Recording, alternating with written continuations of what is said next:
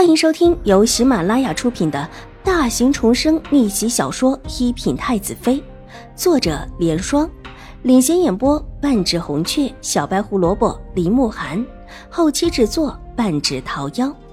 喜欢宫斗宅斗的你千万不要错过哟，赶紧订阅吧！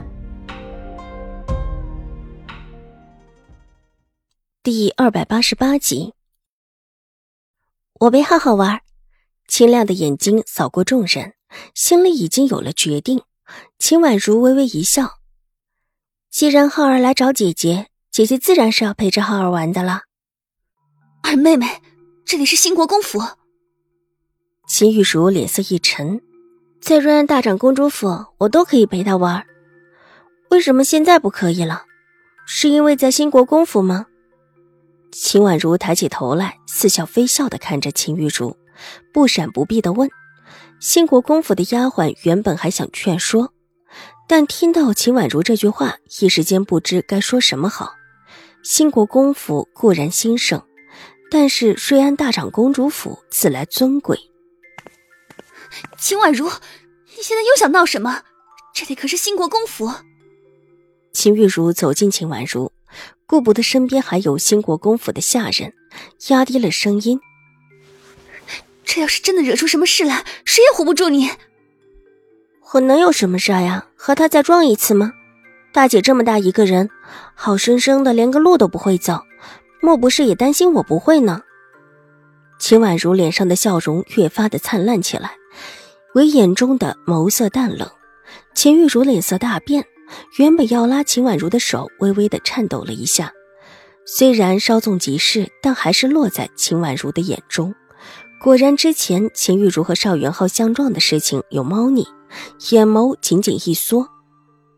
你在说什么胡话？我听不懂你说什么。好，好，好，你既然一定要培植这个小霸王，那我也不管你了。秦玉茹后退一步，气急败坏的道，转身招呼齐荣之：“荣之妹妹，二妹妹既然不想跟我们一起逛，我们就走吧。”说完，怒冲冲的转身就走。齐荣之微笑着看了看秦婉如，又看了看秦玉茹，眼角微微一挑，跟在秦玉茹的身后走了过去。引路的丫鬟一看分了两处，一时间不知道倒是要跟谁了。看了看秦婉如，为难的道：“夏儿小姐，奴婢一个人，不能分两处引路。我这不用了，你去给大姐引路吧。”秦婉如微微一笑，道，然后看向邵元浩：“浩儿，可认识这府里的路？”邵元浩一见秦婉如问他，立时挺了挺小胸脯，一副小大人的模样。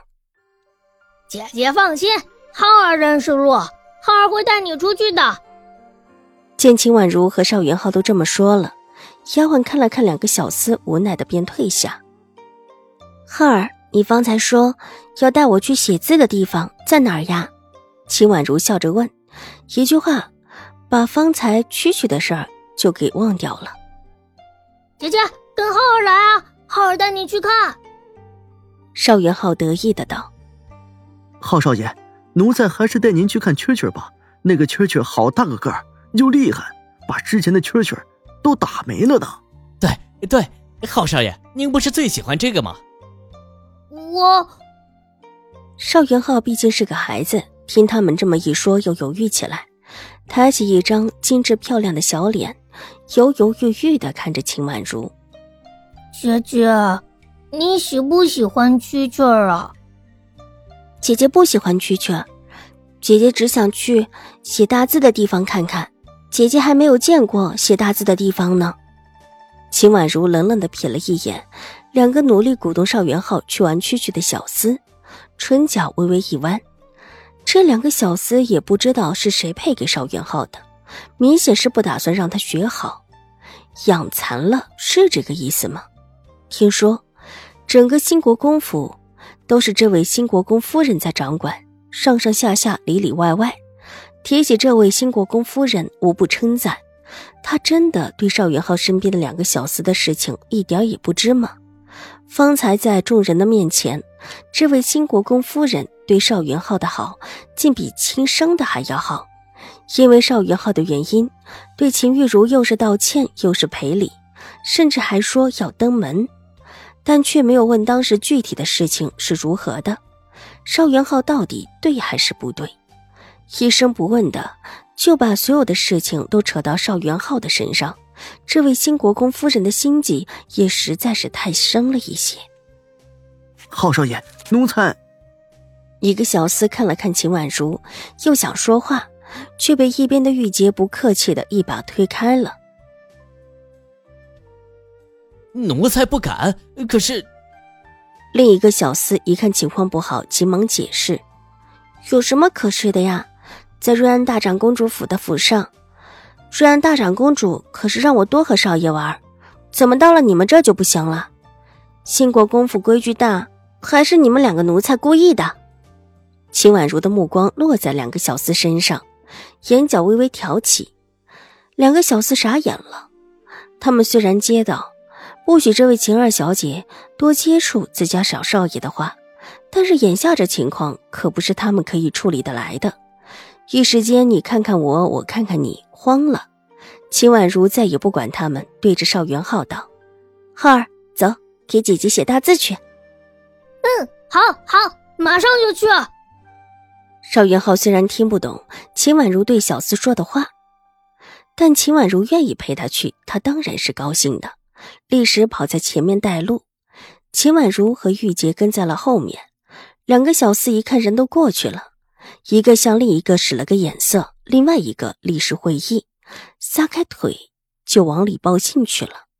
一个在后面追了过去，一边追一边道：“浩少爷，等一等奴才呀！”奴才要追不上您了。看见后面有人追，邵元浩兴奋了起来，小腿蹬地，跑得更快了。一边跑还一边往边上的假山、乱石后面躲，躲到里面偷偷的看着外面。待秦婉如几个走近，又突然之间跳出来吓他们。乱石、假山这种地方凹凸不平，看到邵元浩差一点又一次摔倒，秦婉如的脸色就变了。站定脚步，向邵元浩招了招手：“浩儿，过来，姐姐有重要的事情跟你讲。”本集播讲完毕，下集更精彩，千万不要错过哟。